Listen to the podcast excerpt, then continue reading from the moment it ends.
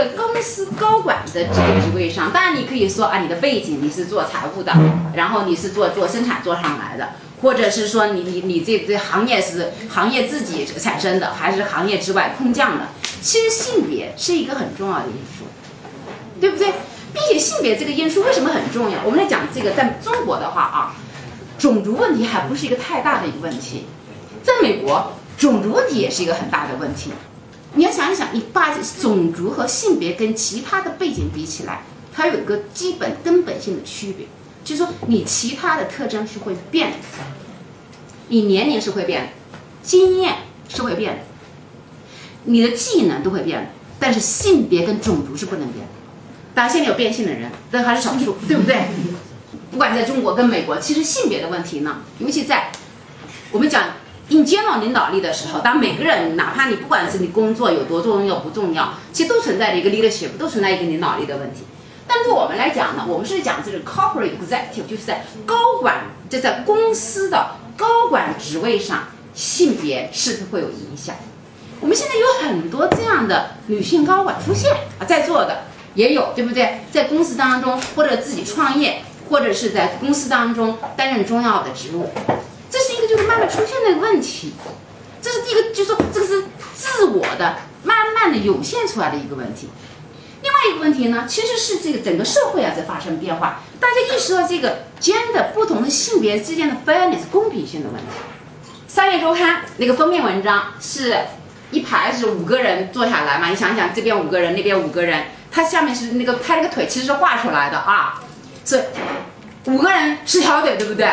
一条腿是穿着高跟鞋，穿着裙子，另外九条腿呢都是穿着西裤，穿着鞋子。入董事会里面只有百分之十的比例是女性，现在就牵涉了一个社会公平的一个问题，就为什么在这些重要的职务上面，我们女性用的少？你当然可以说。这个是因为你要生孩子，你要带孩子，这个这个这个是生物生物学上的区别。你这东西，你别别的都可以外包，但你这个你怀孕这个事情你不能外包好吧？你可以不喂奶，你怀孕不能外包好吧？这是事实。那我们怎么呢去做来降减少这个性别之间的差异，就是 gender 之间的 gap？从欧盟开始，欧盟一些尤其是北欧一些国家开始，它在法律上规定，就是说要上市公司当中董事会至少要有百分之四十。你要是女性作为你的董事会成员，那么英国当时就有一个，有大家就在争辩。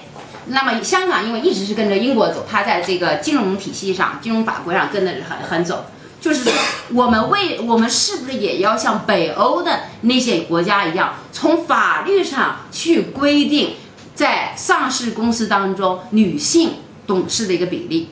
那么当时的话呢，我我其实在我在福布斯上发表了一篇文章，也就是说，大概是从八呃八八年或者九零年呃前后到一直到二十年吧，大概二十年的时间里面，我看说中国上市公司的数目大概从当时是九十年代都七七百多呃七百多家，然后到后来现在是两千多家，然后看这些上市公司当中三个职位，第一个是女性的 CEO 比例是这样价值慢慢上去。女性的董事长的比例慢慢上去，但是女性董事长的比上升的速度呢，其实是低于女性 CEO 的速度。然后我们再看，就是说在女性董事会董事会里面，女性的比例也都是上升的，也都是上升。但董事长这个位置呢，上升其实是最慢的。其实如果我们把美国和中国的比起来的话，那么。在中国的上市公司当中，女性 CEO 的比例其实高过于在美国上市公女性的上市公司的比例。那同时呢，我又把这个中国的上市公司呢，把它分成两类，一个是国企，一个是非国企，这就很有意思了。你看，本来就是说这个图啊，是是董事 CEO 是这样上升的，董事长是这样上升的。我把这两个企，这把这个上市公司一分成两类以后啊，国企就是平线。并且是在低水平上的平线，就是大概就是百分之二、百分之三，就就就这个样子，基本不动的。那么是在民企当中，民企的上市公司当中，董事长和 CEO 这个女性的比例在往上走。为什么国企跟民企之间呃有这样的区别呢？那我我美国的一些朋友说，哎，这跟我想法有点不一样哦。我我一直觉得应该是国企应该是愿意去。呃促进这种社会公平性嘛，因为你不是光盈利的嘛，你你要你要讲究这个面子，你要讲究这个是不是对，是不是做正确的事情，而不仅仅是做赚钱的事情，对不对？他说我我没看到这个数据和结果之前，我的猜测应该是在国企当中见到更多的女性出来。我说我的理解是这样子的，我说呢，在国企当中，你包括政府部门当中，你肯定会看到一些女性的身影，对不对？但有多少女性是处于一把手的位置上呢？是处于这种核心的业务部门的位置上呢？美国人会给你一个礼物的时候，会说这这个不好意思，小礼物，a token appreciation，就是说不成敬意，就我们中国人讲不成敬意，就表达一个意思，就是说其实很多时候啊，这个女性在这个位置上就是 token，就是说需要有这么一张面孔，需要表示这个名额，但是呢，也不是觉得你特别能干，或者也不指望你特别能干。我但是在在这个民营企业当中，就就这样，就你能干就能干，你不能干就不能干，对不对？我要你的花瓶干嘛呢？因为它不存在一定要有花瓶的压力。第二点的话，我觉得呢，你说你比如说像那个减废纸出身的张英，这人家自己创业的呀，我又不要你说你一个省政府领导来提拔我呀，我减废纸我能减出一个废纸王国，那是我本事。那么第二第二个就像中年后的女儿，微桂园的新希望的。我投胎投的好呀，对不对？我投胎，我爸能干，我还没有兄弟。我们是说跟这个欧美，包括跟东南亚和日本的家族企业比起来，一个很重要的特点就是传给女儿和女婿，感谢计划生育。说你你你最可怜的就是呢，求有钱人家的第二个孩子，从小这个高品质的生活习惯、生活品味全养成了，分家的时候没跟你没关系。你要是好一不小心就嫁一个继承人，那也好。最怕的就是说这家的老二的女儿和那家老二的儿子结婚了，那是最惨的，对不对？那那个那飘那个那飘那会儿那续集上就讲这个样子，对吧？就是我等了半天，终于找到你这个穷人出家突然有钱的人，你对这个上流社会所有东西你都不懂，我呢对上流社会所有细节我都懂，我就是没钱。所以呢，其实里面主要讲讲三个问题。第一个问题就是说，女性高管跟男性高管在做战略决策的时候有没有区别？第二个问题是什么呢？不是说你自己做事情跟男性高管有没有不同，而是说别人看你有没有不同，这是两个不同的维度，对不对？第一个是说我是男的，我是女的，他是男的，我俩关于同一个决策。会不会做出不同的决策？第二个问题是说，你跟我往那一站，别人对我们俩的看法会不会有不一样的不一样的看法？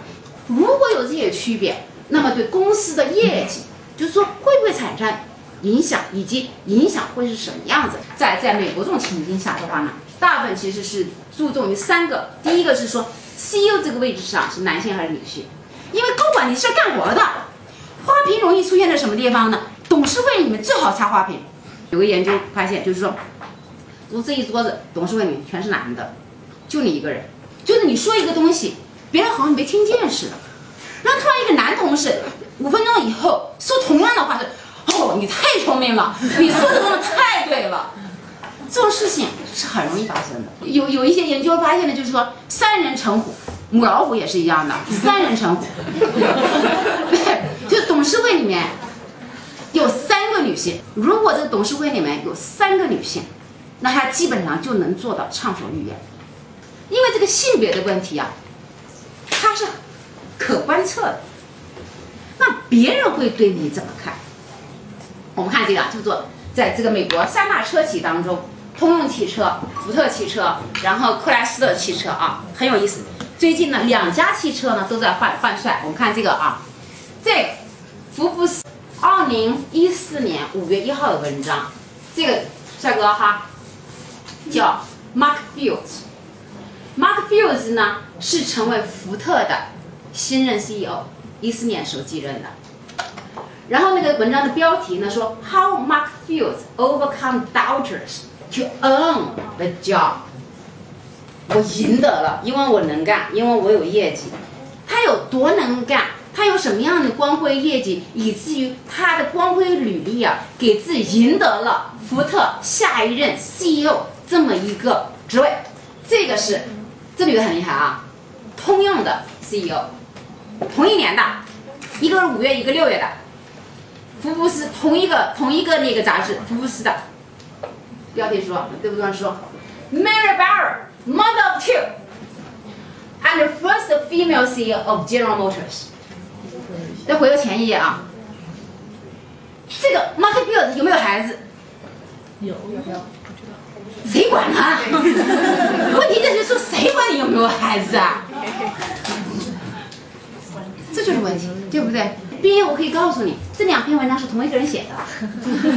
如果是说，如果是说不同的人写的，可能说啊，你就喜欢关注这个谁家有几个孩子，你可能就不关注这个东西。那我们可以说，从这个作者的区别上来解释，这两篇文章是同一个人写的，发在同一个杂志上，前后。不到两月时间，一个是五月份，一个六月，并且是同一个行业。如果我们是说一个是女性用品，一个是汽车，那我们可以从这行业的角度上来去解释。那这两个案例我是很有意思，就是你行业区别也不能解释，所以你就可以看到，说不是说你你怎么做的问题，也不是觉得你觉得你是谁的问题，别人看你是不一样。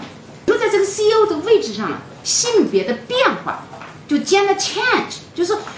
问题不在于你是男的是女的问题，而是在于你跟你前任在性别上是不是一样的问题，在多大程度上，这个继任者呀是在一年半的时间里面，可能因为为什么讲一年半？因为中国上市公司 CEO 的更换是很快的，平均大概也就三年，所以我们就是讲一年半，差不多平均值的一半，这两个都是显著的。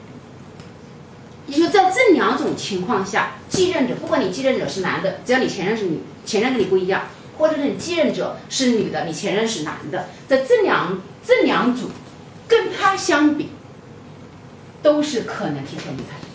那么继续讲，就说那么怎么去解决这个问题呢？第一个内部提拔，如果是空降的话，空降本身就带有很大的困难。在如果大家都是空降的情况下，女性空降的 CEO，她所面临的困境远远大过于男性空降的 CEO。另外一个问题，这两个其实合起来呀，就是我我早天讲三人成虎，我这里面提的看的是两中国这种情况下，可能我们力量比较强大，两人就成虎。也就是说，如果在你的高管团队当中还有另外一个女的，或者在董事会当中除了你之外还有另外一个女的，你就没问题。起码就是说，你跟你同样条件下的男性 CEO 啊，没有太大劣势。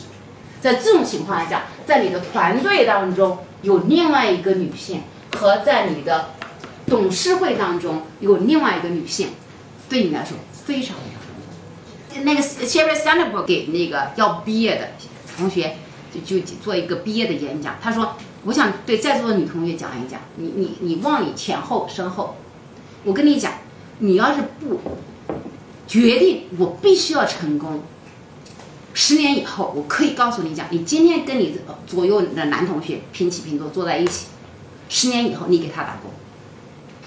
这里面不是智商的问题，也不是情商的问题，因为你没有必要从不诚实做成人的这种雄心在这个地方。再讲一个简很简单的例子，还有一个叫刘明刘明女士，她做是一个外企，是做造纸厂的，做造纸机器的。他他们在昆山有个有有一个那个山，有一个有个什么昆山纸城嘛。他那女的也很有意思，你知道吗个子很大。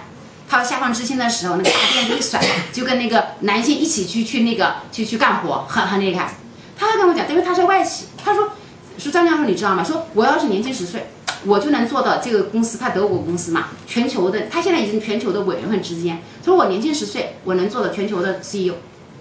他说呢，说我我我那他我们开开会的，比如说进酒店对吧，或者是那个开幕式什么东西，他我要把美光灯让给别人，你必须要意识到我们这是外企，对不对？那么昆山或者去什么地方，他需要外国人面孔的。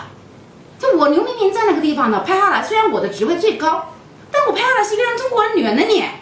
看不出外企的份上来，对不对？就是，在这种情况下，因为政府当地政府需要一个外国人的脸，我需要把我这个外国人的最好是男的西装革履的人放到主席台上，放到镁光灯底下，这他也高兴，当地政府也高兴，我没关系的。我去我去跟那个下属争这些东西干嘛呢？对不对？说包括说那个进酒店或者是什么东西，很多时候别人我不认识我们的时候啊，就以为我是秘书，我是跟班的。你想一想嘛，德国高大对不对？说我以为我是秘书，我是跟班的，我是后勤的，杜博这么豪华房间给我的手下，给我一个普通房。我说一开始的时候，我手下很不好不好意思，他是老板，你知道吧？他说对我来讲，我我年轻的时候我很在意这个东西，觉得你怎么会过视我呢？但后来我我无所谓了，就是就是你必须要知道，你你就是这个样，别人看你就这样看，尤其别人第一次见到你的，你看到你一个中国女的，就以为你是一个，就是以为你是干班的，所以心态放平和一点点，对不对？然后大不了过了安检以后切割以后，我的手下呢再把我这个房间再换过来。说你这种东西，你其实很多，你人口学这种特征，你不能改变。但是呢，你要认到自己的劣势在什么地方，然后呢，要把劣势呢变成呢这个优势。